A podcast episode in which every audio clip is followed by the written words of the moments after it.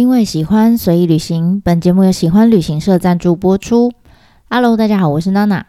经过前两集啊，我们分别透过了山本博士他这个一系列的作品，然后还有他对于呃花了这么久的时间所建造打造的这个江之浦测候所的定位，好，就是他把它定位成一个叫做未来的遗迹。那我们做了一个比较基本的了解之后呢，这一次终于我们要走进江之浦测候所了。那当然，因为这整个园区里面非常大。有很多大大小小的建筑物跟不同的设施哈，所以呃，我只有挑选一些我觉得呃比较大家直觉上会看到的一些比较大型的。然后还有一些我觉得有趣的小细节，好，来跟大家做介绍。那当然这就是诶，跟之前在寺庙一样哈，就会这个这个系列从这一集开始往下面几集呢，主要是边走边看片。好，边走边看片的内容就是呢，我之前在出团的时候曾经呃带着团员们一边走一边看一边做解说的一个内容笔记。那如果 你是还没有去过的人，然后你不太介意爆雷的话，啊，那建议你可以先听听看，然后以后呢，实际上有机会去造访的时候，你就可以带这一篇 podcast，然后可以边走边听边看。那如果你是已经去过的人呢，这一篇呢，当然就是拿来当做一个旅游回味、回忆这样子。好，那我们就要开始进入呃江之浦厕所了哈。那如果你曾经去过这个地方，你就知道它其实呃入口非常的隐秘哈。它在一个路边小小的路边的呃一个斜坡上，它也不是在路边就看得到，它要上一个斜坡哈。所以如果通常你不是特别要来这里的人哈，你开车过去就错过那个斜坡，你可能就不知道。这个地方有一个这么大一个设施，这样子。那通过这个斜坡上来哈，走上来之后呢，你就会看到呢，旁边有一个门啊，一个传统像寺庙的门，它叫明月门。那通常呢，大家看到这个时候，直觉就会拿出相机或者拿出手机就开始拍照了。那这个门，我觉得它也是蛮有趣的哈。它原本的确，它真的是一个寺庙的门。好，它原本是在呃镰仓这个寺庙还在叫明月院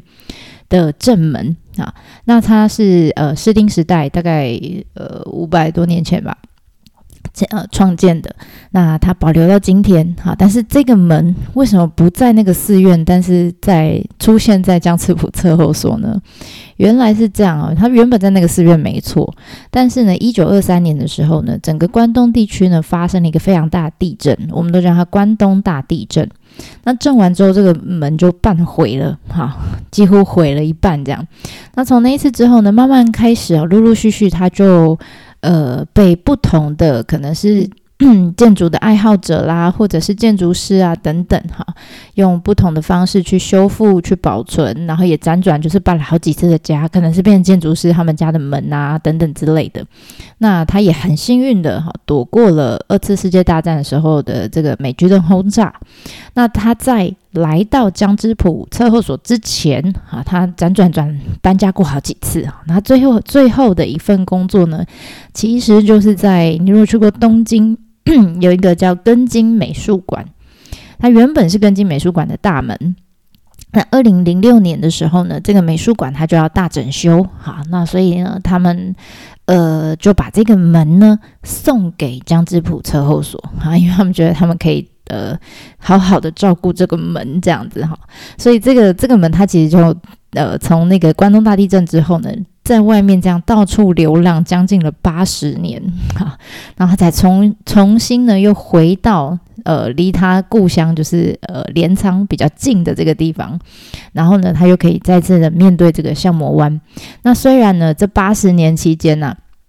它呃不断的被修复，不断的被拆解、重组、搬家等等之类的，但其实你在门上还是有可以看到很多当时他创建就是在室町时代时候留下来的很多建材，它很完整的被保留下来哈。所以呢，到现在你去看，呃，当然你通常你刚开始不会直接往那个门走了，通常是出来的时候会经过这个门，通常那时候大家可以比较细的看。那这个是呃，现在你看到这个门呢，它的门上面呢，就挂了这个小田园文化财团，就是呃山本博士的这个财团，它的一个暖帘啊，上面有他的 mark 这样。那希望呢，他可以从此以后就不用再搬家了哈，就跟江之浦测候所一起变成未来的遗迹的一部分。好，那这个是我们到江之浦测候所看到的第一个呃小小的建筑。那进去正门之后，好，它一个入口。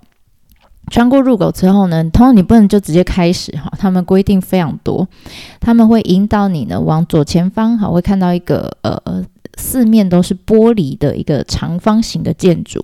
那这个建筑呢，是只要你有来过江之浦那江之浦测候所，你一定会进去到的空间。这个空间我们叫待合洞哈，或者是待合室哈。那待合是什么？就等待，然后合作的合。马吉爱就是等候的意思哈，就所有的访客来到这里呢，一定要先进来这里，有点像，诶，你去住饭店的时候的那个大厅的柜台一样哈，你必须要办个 check in 的手续这样子。所以我们进入园区的时候就要来这边呃完成报到，然后呃要他会给你一些园区的手册跟资料啦，然后管方人员呢也会提醒你一些需要注意的事项啦等等哈，当然也要付付钱哈，如果你之前没有付的话。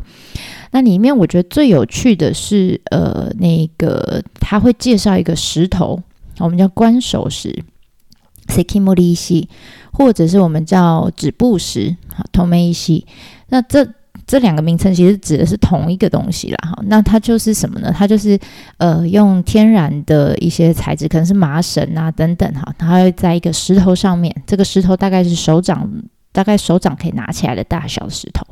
然后在上面绑一个十字形。那这种石头呢，通常啦，你在日本比较传统的茶室啦，或者是庭园里面、寺院里面也都会看到。那只要你看到这样子绑有麻绳的石头，其实就代表就是呃，你不能超过它，哈，就是禁止通行、止步的意思啊，所以叫止步石嘛，哈。那呃，江之浦测候所其实它园区里面有很多是。呃，禁止访客进入的地方，有可能是因为诶担心危险啦，哈，要有一个安全的距离等等，所以呢，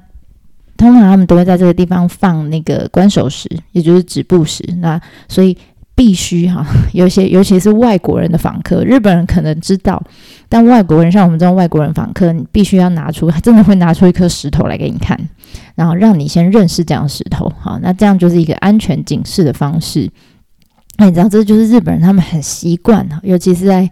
茶道的时候，他们很习惯一种叫“尽在不言中”的沟通方式。哈，这种方式就是我不说，但你必须知道。我再放个东西，好，做一个暗示，你就必须要知道。好，所以我们必须花一些力气，先去了解他们的一些呃文化跟一些 sign 这样。那但是我觉得这方法其实不错，哈，它绝对是比我觉得。你直接放一个很多设施哦，都会放一个很大的那个红色的三角锥，有没有？橘红色的三角锥，我觉得这个比或者是拉线哈，我觉得这个都比那些来的有气质多了哈。那跟整个环境也比较融合，所以这个石头呢，必须请大家先认识哈。那如果你不知道这石头长什么样子呢，你可以上我的方格子，我上面有放照片哈。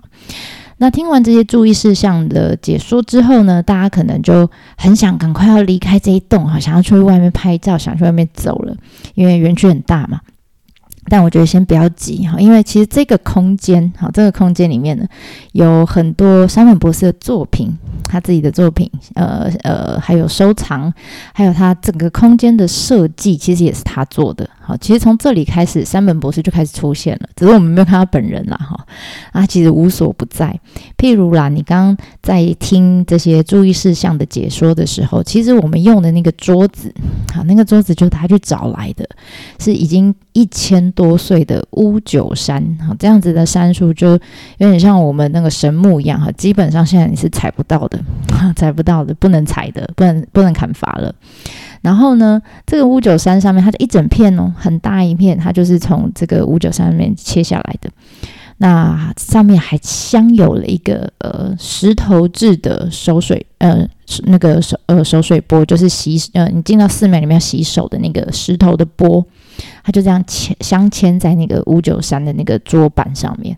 很厉害哈。那这个时候你会发现哦。你回头一看，你坐的椅子，嘿，也是山本博士设计的。好，他的椅子就是白色的，然后椅背一高一低就斜的这样，其实蛮好认的哈。那这样子的椅子呢，就被他大量的使用在他设计的很多的这个商业空间里面。你去东京或者去各个地方，只要有看到这个椅子，你下次就知道哦，这个就是山本博士设计的。好，这是他设计的椅子。那如果你有时间哈，或者是你想要先去个洗手间，哎，机会来了。这一栋的地下室，哈，你可以走到楼梯走到地下室去，它洗手间就在地下室，置物柜也在地下室，哈，那你走下去，你就会发现，哦，墙上已经出现，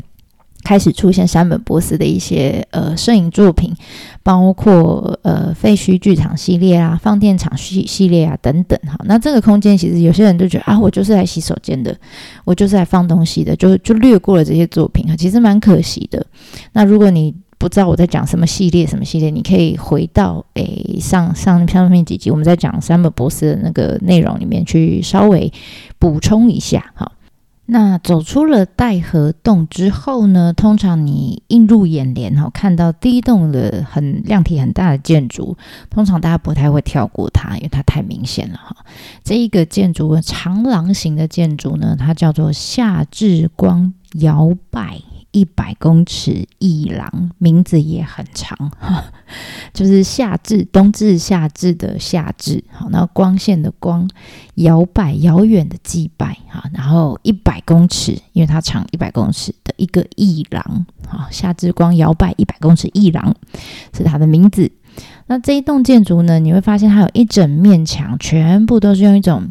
外表看起来有点坑坑巴巴的一种米黄色的石材所建成的。那这样子的石头，我们叫大谷石，谷山谷的谷哈。那这样子的大谷石，其实它有一个特色，就是它孔洞非常的多。然后呢，它可以呃本身就可以有除臭啦，呃吸收湿气啦，保温啦，然后质量很轻。啊，也因为它质量很轻，也容易加工，再加上它有呃防火的性能，所以呢，有以前啊早期有很多日本的一些呃仓库啊，他们就是用这样的石材来做建筑。好，那关于这样的石头，我我这个大古石，我可能要稍微先离开一下。因为我觉得它蛮有趣的哈，我们要呃可以先，你如果去东京哈，现在这个饭店还在，叫东京帝国饭店。那这个饭店呢，其实它很早就创建了，一八九零年就建了。当时呢是被呃设定，刚好那时候是算是呃怎么样，开国之后有很多的外国人会进来日本的时候，所以这个饭店其实当时呢就是被设定用来接待这些国际外宾的一个高档的饭店哈，东京的帝国饭店。那但是呢，慢慢随着这个演呃时间的演进，到二十世纪初的时候，其实他们这个饭店的硬体建筑已经慢慢的就越来越老旧了。所以那个时候，他们就请来了一个呃美国的建筑师叫莱特，帮他们去设计那个饭店的新馆。那当时这个莱特啊，他对整个饭店的建材的选用哈，到里面的内装哈，呃，不管他是选木头、选石材、选各式各样的东西，他都非常。哎，估摸 应该说他非常精心挑选，他都自己挑的。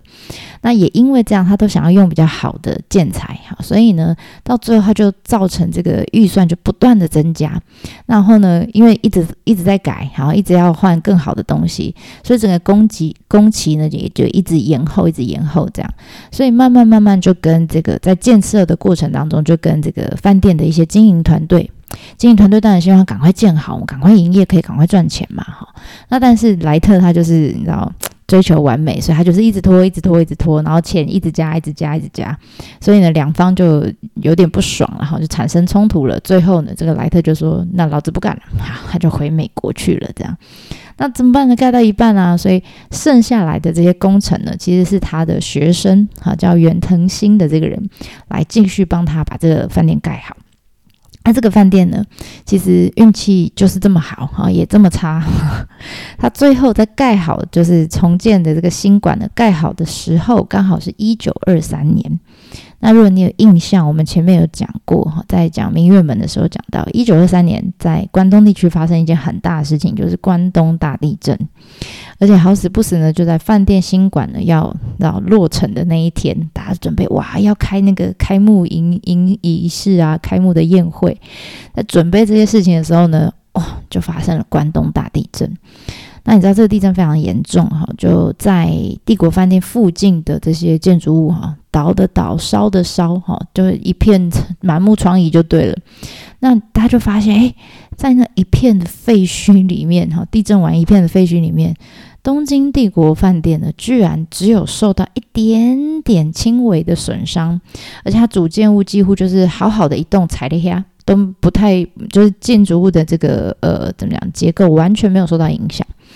所以后来呢，大家还开放，它还没有开始营业，它就开放变成这个临时的那种赈灾庇护所这样。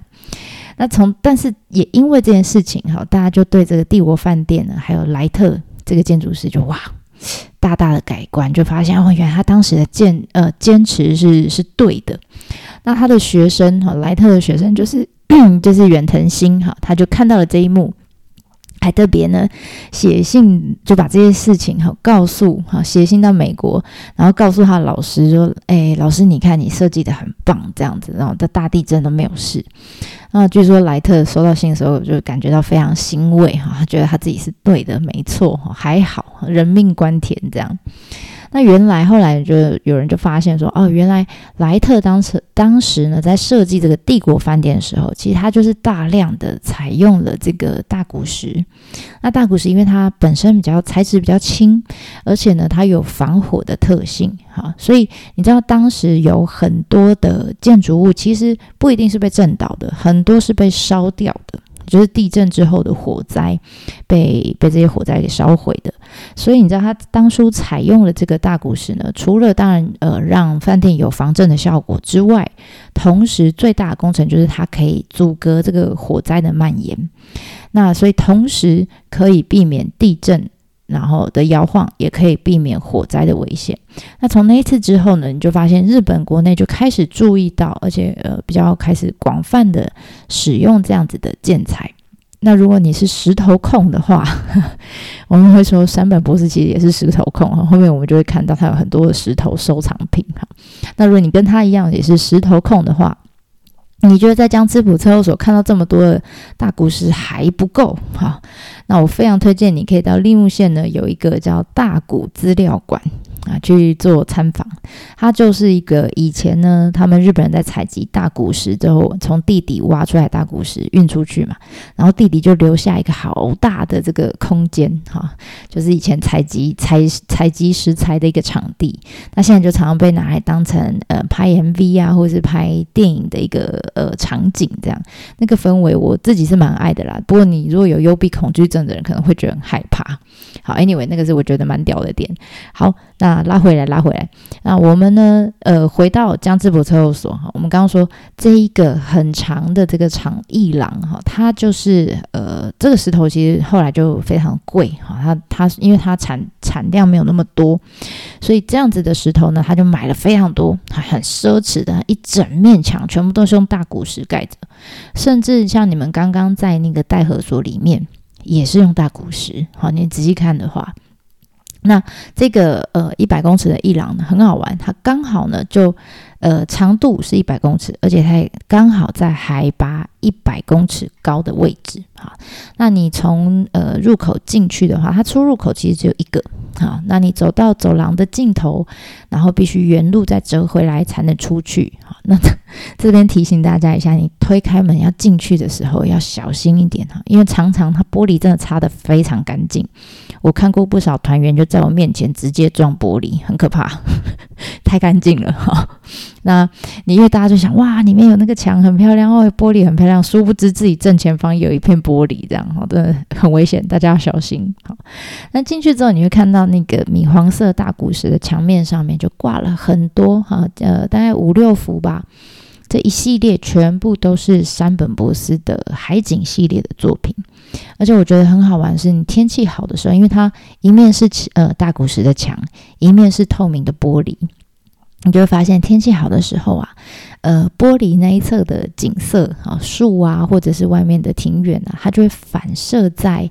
诶这个海景的作品的上面，所以你会看到树跟海景怎么讲重叠在一起的画面哈。那我觉得这是蛮有趣的一个蛮梦幻的一个取景方式哈，大家可以自己试试看，进去那个空间之后。那当你沿着这个走道哈，沿着这个廊道一直走走走到底，你才会发现，哦，其实呢，山本博司呢，他藏了一张每天都在变的海景作品，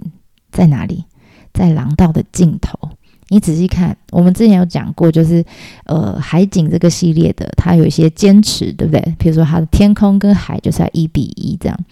你就会发现哦，原来廊道这个走廊廊道的尽头哈，有一个悬空的一个呃小阳台的空间，你门一样可以推出去，是户外。